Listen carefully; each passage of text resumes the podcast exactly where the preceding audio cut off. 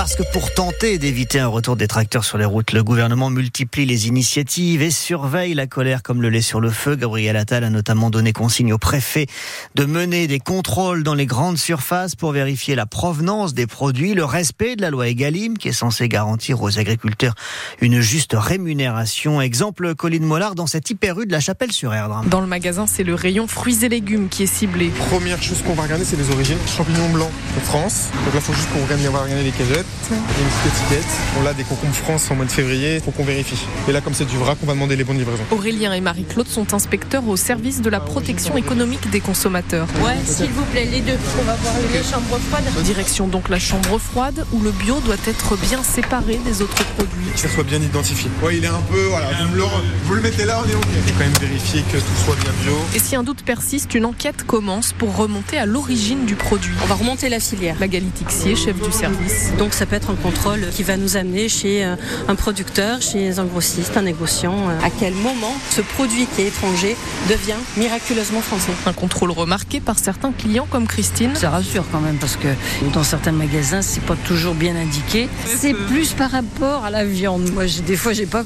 Je me dis, est-ce que ça vient vraiment de France? Et après une heure de vérification, bilan, Pour nous, c'est OK. seul un avertissement est dressé, un petit drapeau français laisse penser que tous les kiwis du magasin seraient français. Mais en rayon, c'est bien étiqueté. Donc, c'est pas une fraude. Ça serait étiquetage induisant le consommateur en erreur. L'avertissement sera suivi d'un contrôle aléatoire. Un reportage de Colline Mollard. Cette pratique commerciale trompeuse peut être punie de 300 000 euros d'amende et de deux ans de prison. Ma France spéciale colère du monde agricole à cinq jours du salon de l'agriculture. C'est donc dans cinq minutes maintenant. On retrouve Wendy Bouchard et ses invités en duplex de Toulouse.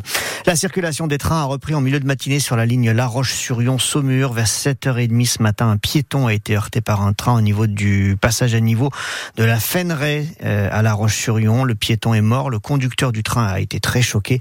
Il a dû être pris en charge par les pompiers. Il y avait 22 passagers euh, dans ce TER euh, qui ont été ramenés à La Roche-sur-Yon en taxi. Des bus de substitution ont remplacé les trains suivants et donc désormais tout est rentré dans l'ordre sur les rails. C'est le 12e décès sur les routes en Vendée en moins de deux mois. Hier soir vers 19h à Montrevers, un homme de 37 ans a fait une sortie de route au volant de sa voiture. Le véhicule a fini sa course contre un arbre. Les secours n'ont rien pu faire. Midi et 3 minutes sur France Bleu Loire-Océan. C'est le sujet de conversation préféré, la météo. Et ça vient tout de suite après le bonjour, ça va, hein, le temps. Alors le temps qu'il fait, le temps qu'il fera, le temps qu'il aurait dû faire, d'après les prévisions que vous entendez à la radio ce matin. Et parfois ça correspond pas. Et de fait, il y a un malaise à Météo France en ce moment. Les syndicats dénoncent des réductions d'effectifs, une réforme informatique, une automatisation des systèmes de prévision qui rend euh, les prévisions moins fiables. À 8h moins le quart, notre invité était Eva Krug, prévisionniste à Rennes et déléguée solidaire pour euh, le Grand Ouest. Mi-novembre, on a basculé sur un,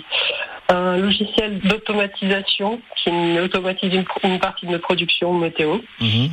Et euh, c'était des outils qui n'étaient pas finalisés. On a dû basculer en urgence euh, sur, euh, sur fond de manque d'effectifs. Et, euh, et donc aujourd'hui, on est un petit peu en phase de test alors qu'on est déjà en opérationnel avec ces outils-là. Est-ce que vous avez l'impression euh, du coup qu'on a mis peut-être la charrue avant les bœufs? C'est-à-dire qu'on a supprimé les postes avant d'être sûr que les outils soient, soient efficaces? Complètement, et on- nous on a fait des remontées depuis des années sur ça, et, et, euh, et nos prévisionnistes étaient dans des groupes de travail pour participer à- au fait que le projet soit le mieux ficelé possible, et ils n'ont pas du tout été euh, écoutés, et tout a été fait dans l'urgence. Et aujourd'hui, euh, on se retrouve avec des bugs qui sont assez impressionnants et, qui décrédibilisent euh, bah, nos productions, et et il y a un grand grand malaise à, à Météo France en ce moment. Le malaise à Météo France après une réforme informatique et des réductions d'effectifs. Eva Krug, prévisionniste à Météo France Rennes, déléguée solidaire pour le Grand Ouest, invité de France Bleu Loire Océan ce matin. L'interview en intégralité, c'est sur francebleu.fr. La Tour Eiffel est fermée à Paris jusqu'à nouvel ordre. Pas d'incident technique, mais une grève des personnels qui demande à la mairie de Paris, qui est propriétaire des lieux, de donner des moyens pour assurer la pérennité de l'entreprise qui gère le monument. À la SNCF, une grève peut en cacher une autre après les trois jours de conflit sur les contrôleurs. Place euh, en tout cas en ligne de mire au week-end prochain à un mouvement des aiguilleurs. Là encore, c'est pour demander des hausses de salaire. On n'a pas encore les prévisions de trafic.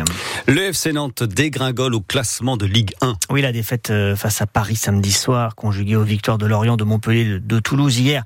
Tout ça, ça fait reculer les Canaries à la 16e place. Ils sont barragistes, même s'ils ont malgré tout montré des belles choses hein, pendant cette rencontre, un peu de cohésion, de solidarité. Ils doivent maintenant être plus justes, plus ambitieux et espérer que dans les buts, le remplaçant Rémi Descamps soit plus convaincant que face aux Parisiens, Florian Cazola. Autant le premier intérim de Rémi Descamps aura été convaincant à la fin de l'été, autant ça a semblé plus difficile pour le remplaçant de Lafont de revenir aux affaires. Redémarrer comme ça contre Paris, c'est pas cadeau non plus. L'indulgence de son entraîneur, Jocelyn Gourvenec. Je trouve qu'il a été présent, il a assumé en tout cas, il a donné de la voix. Et compte tenu des circonstances, compte tenu du contexte, de l'adversaire, il a répondu présent. Mais il n'a pas rassuré par ses sorties timides, voire hasardeuses, par ses dégagements très limites également. Une prestation qui n'inquiète pas pour autant son capitaine, Pedro Chirivella. Ça faisait beaucoup de temps qu'il jouait pas. En plus, il était un peu blessé et il s'espérait pas trop déjouer. Ça vient d'un coup comme ça, tu reçois le PSG.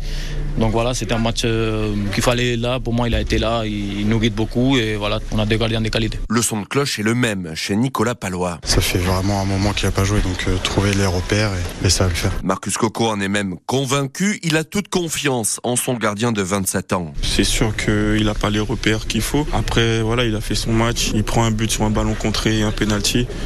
Donc il peut pas faire euh, voilà grand chose. Après, je pense qu'il a été euh, sérieux et cohérent sur ce qu'il avait à faire. Une de ses dernières opportunités pour se montrer à quatre mois de la fin de son aventure avec le FC Nantes. Et on débriefe le match des Canaries face à Paris et les enseignements de cette 21e journée de Ligue 1 ce soir dans 100% sport, 100% Canaries entre 18 et 19h avec Jean-Jacques Lester et Abraham Donny. Le week-end prochain, les Canaries joueront à Lorient.